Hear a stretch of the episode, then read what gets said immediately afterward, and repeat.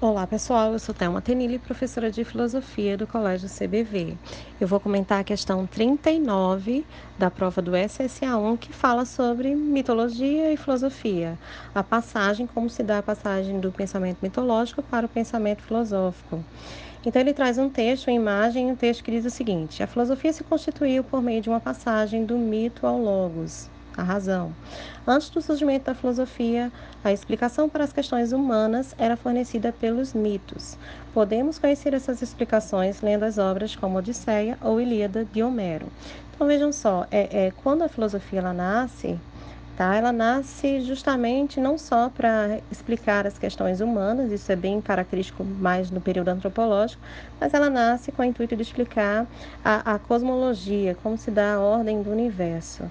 Tá? Então, a passagem do mito para a filosofia se dá nesse, justamente nesse momento, né, da cosmogonia para a cosmologia. Só que o texto fala justamente sobre como o mito, de uma certa forma, ele dava sentido para a, as relações humanas, para o ser humano. É, então ele diz o seguinte: com base na figura ou na citação acima, o autor ressalta o valor do pensamento mitológico para a explicação acerca das questões humanas. Vejam, o mito ele servia, ele tinha um papel didático, ele servia de, de modelo, de paradigma para as questões humanas, tá? As figuras dos deuses, dos heróis, eles tinham todo um valor simbólico, é, é, a forma de agir desses, desses personagens mitológicos poderiam servir ou de modelo, tal, de paradigma, ou de repulsa, tá? E buscavam, a partir dessas, dessas figuras mitológicas, o ideal de, de homem grego.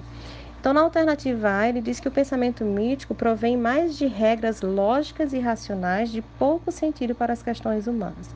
Não, essa questão das regras lógicas e racionais é proveniente justamente do pensamento filosófico e não do pensamento mitológico.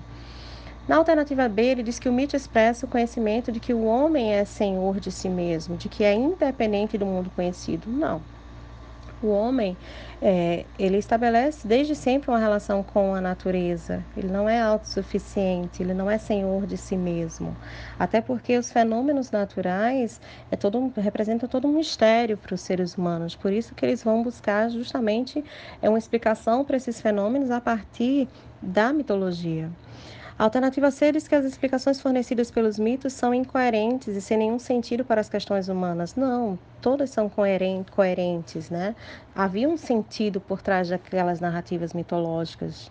É, não havia, inclusive, questionamento com relação à veracidade dessas histórias.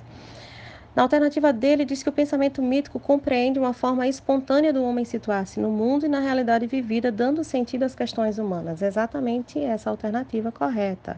Tá? Ele dá um sentido às questões humanas. Como eu falei, a figura dos deuses representava modelo para o ideal do homem grego, né? Na alternativa E diz que a passagem do mito ao logos, ou seja, da mitologia para a filosofia, se constitui o verdadeiro sentido do pensamento mítico? Não. O mito já tinha o seu sentido anterior à filosofia. Então, seria a alternativa D na questão 39 do SSA 1.